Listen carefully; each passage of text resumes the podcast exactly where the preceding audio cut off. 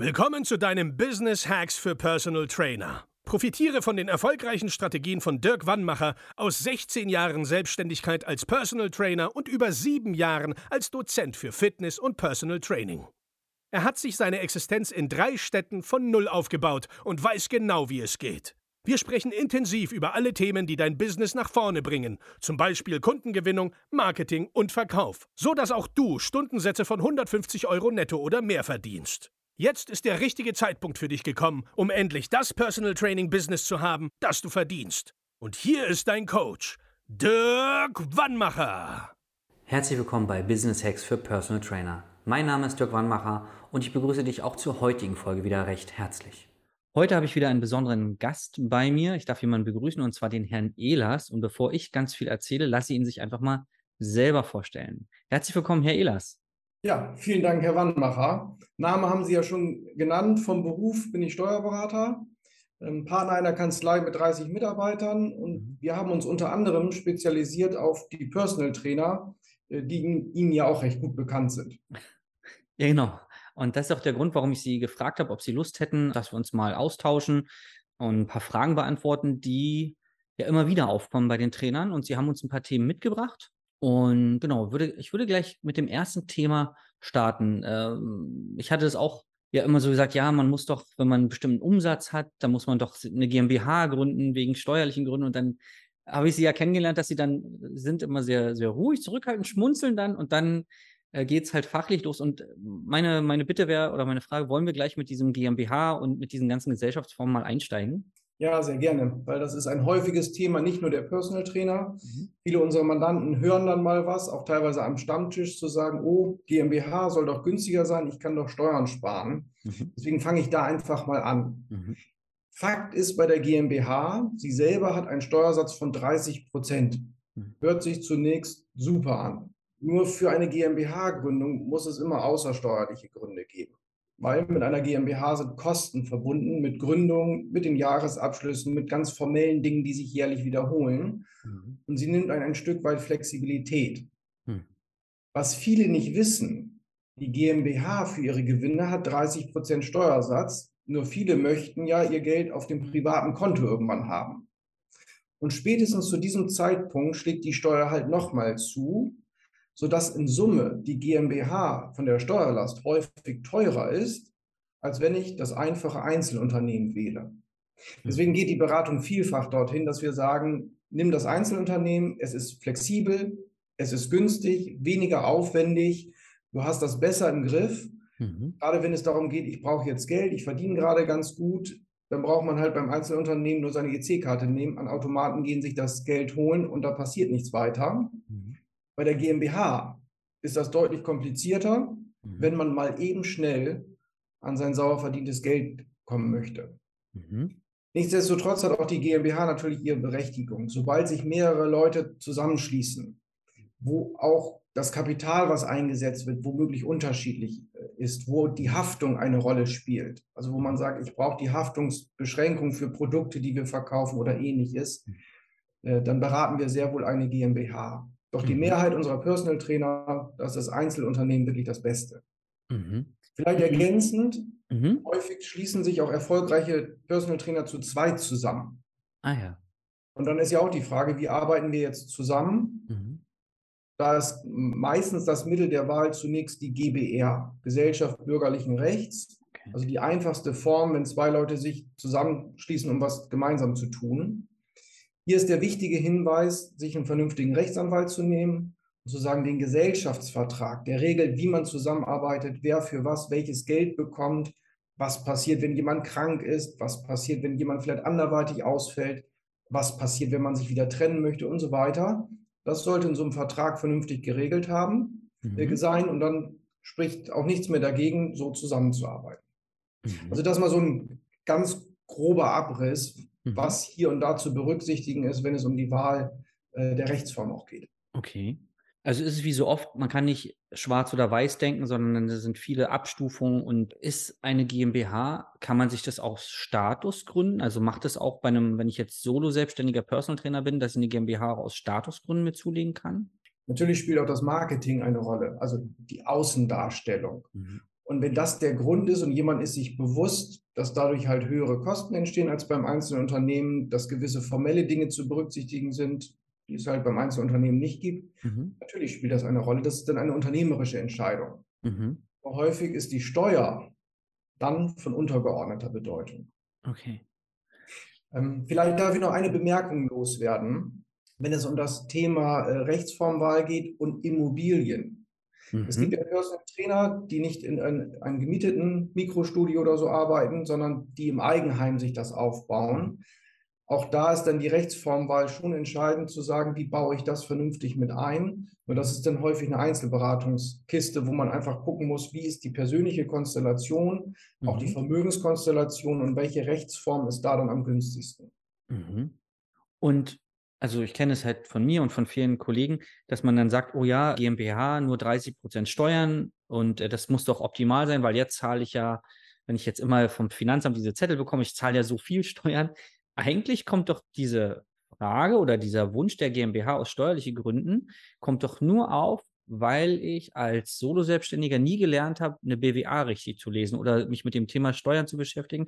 Weil wenn ich dann, das war nämlich das Problem, was mein Steuerberater jahrelang mit mir hatte oder Problem in Anführungszeichen. Ich habe ihn immer gefragt, ey Mensch, äh, Thomas, ich brauche doch mal eine GmbH. Und der hat immer gesagt, Dirk, pass auf, dein Steuersatz, den du jetzt hast, der ist viel, viel niedriger als das, was du jetzt mit einer GmbH zahlen würdest.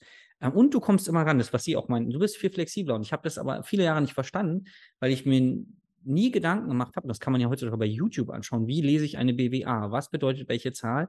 Und stellen Sie es auch fest, dass die Frage häufig kommt, weil dieser äh, Background fehlt? Ja, ich mache dazu ein einfaches Beispiel, vielleicht wird das dann klarer. Mhm. Wenn ich als Einzelunternehmer, als Personal Trainer, was dann ja schon verdammt gut ist, einen Gewinn vor Steuern von 100.000 Euro mache, mhm. dann kommt das Geld ja tatsächlich auf meinem Konto an mhm. und ich muss noch die Einkommensteuer, sagen wir mit einem Steuersatz von 35 Prozent Durchschnittssteuersatz mhm. zahlen. Dann bleiben 65.000 Euro zum Leben für Versicherung und so weiter übrig. Derselbe Gewinn in einer GmbH von 100.000 Euro ist eben nicht derselbe Gewinn, weil diese 100.000 Euro sind ja in der GmbH mhm. und noch nicht auf meinem Privatkonto. Mhm. Ich muss also dafür sorgen, dass ich irgendwie aus meiner GmbH das Geld auf mein Privatkonto schaufel. Mhm. Und das kann ich nur, wenn ich entweder einen Arbeitsvertrag habe, zum mhm. Beispiel einen Dienstvertrag mit meiner GmbH. Man hat also in der GmbH verschiedene Hüte auf. Mhm. Ich bin auf der einen Seite Inhaber, auf der anderen Seite bin ich eigentlich Arbeitnehmer meiner eigenen GmbH. Mhm. Das Gehalt, was ich dann bekomme, und da ist wieder die Überlegung, wie viel brauche ich denn jetzt? Nehmen wir einfach mal an, derjenige braucht 5000 Euro brutto vor mhm. Steuern und so weiter. Dann würde die GmbH 60.000 Gehalt zahlen im Jahr. Dieses Gehalt wird wieder mit dem ganz individuellen Steuersatz des Personal Trainers versteuert. Vielleicht wieder mit 35 Prozent. Also kein Unterschied zum Einzelunternehmen. Mhm. Die restlichen 40.000 Gewinn, die dann tatsächlich übrig bleiben in der GmbH, die werden tatsächlich mit einem niedrigeren Steuersatz besteuert, sagen wir von 30 Prozent. Das ist jetzt kein exorbitanter Unterschied. Mhm. Dann bleibt ja, bleiben 70 Prozent von den 40.000 übrig. Solange ich dieses Geld in der GmbH lasse und damit nichts weiter mache, entstehen auch keine weiteren Steuern. Hm. Das sind sogenannte thesaurierte Gewinne. Mhm. Wenn ich die also über viele Jahre stehen lasse und das Geld in der GmbH nutze, indem die GmbH investiert oder die GmbH mir ein Darlehen gibt, damit ich zum Beispiel ein Haus kaufen kann, eine Vermietungsimmobilie oder ähnliches, mag sich die GmbH tatsächlich lohnen. Allerdings beim Betrag und Gewinn von 100.000 Euro ist das selten der Fall. Wo das interessant wird, wenn ich wirklich in eine Gewinnzone komme, wo ich sage, ich brauche wirklich das Geld nicht zum Leben. Hm. Ich kann das stehen lassen. Und dann mag es sogar sein, dass man sagt, lass uns eine sogenannte Holdingstruktur aufbauen. Hm. Also eine GmbH darüber packen, wo ich das Geld dann parke und es tatsächlich nutze für weitere Investitionen. Mhm. Das Ganze lohnt sich aber wirklich nur, wenn ich das Geld in diesen GmbHs lange stehen lasse, mhm. damit der Zinseszinseffekt aus der Steuerersparnis sich wirklich auswirkt. Okay. Deswegen, die GmbH lohnt sich dann, wenn ich nachher Gewinne habe und weiß nicht, wohin mit dem mhm. Geld. Okay. Ich glaube, das ist für viele äh, schon mal so ein, ja, so ein äh, Eye-Opener, wo wir sagen, okay, habe ich überhaupt 100.000 Gewinn vor, also falle ich überhaupt da rein? Weil ich kenne auch viele Trainer, die beschäftigen sich mit Steuerthemen, wo ich dann sage, das ist gut, du musst da immer äh, im Auge drauf haben. Man lernt vielleicht im ersten Schritt die BWA grob zu verstehen, so, dass du mit deinem Steuerberater in Austausch gehen kannst, dass du dieselben Worte benutzen kannst wie er. Und den Rest der freien Zeit kümmere dich darum, dass du irgendwann dahin kommst. Also betreue Kunden und baue nicht im Kopf irgendwelche ja, Strukturen auf, die machen gar keinen Sinn. Ähm, aber muss ich ja selber durch die Schule gehen, weil das hört man ja überall und das wird auch ganz viel erzählt.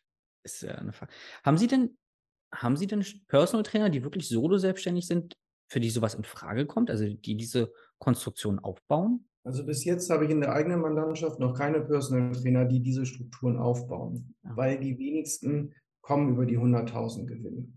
Also Okay. wenn, wenn man als Personal Trainer die 100.000 Gewinnschwelle überschreitet, Mhm.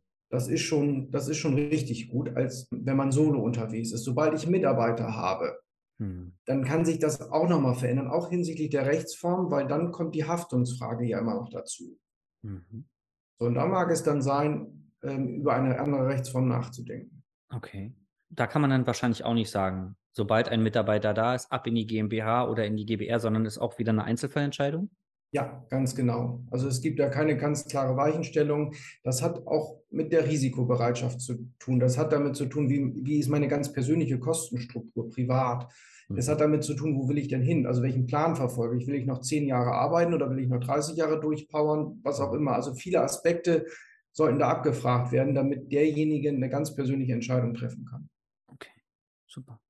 Ich glaube, das war schon ziemlich umfangreich und hat auch vielen mal die Augen geöffnet. Und wenn jetzt jemand sagt, Mensch, das klingt alles ganz toll und wir hatten es im Vorgespräch, ich glaube, Sie sind kreativer als mein Steuerberater. Oder zumindest mein Steuerberater, da bin ich der einzige Personal Trainer, so war es zum Beispiel bei meinen. Sie betreuen viele Personal Trainer. Da also wo kann ich mich mal mit Ihnen unterhalten? Wo können wir mal in Austausch gehen? Wenn jetzt jemand Kontakt mit Ihnen sucht, wo findet er Sie? Logischerweise im Internet.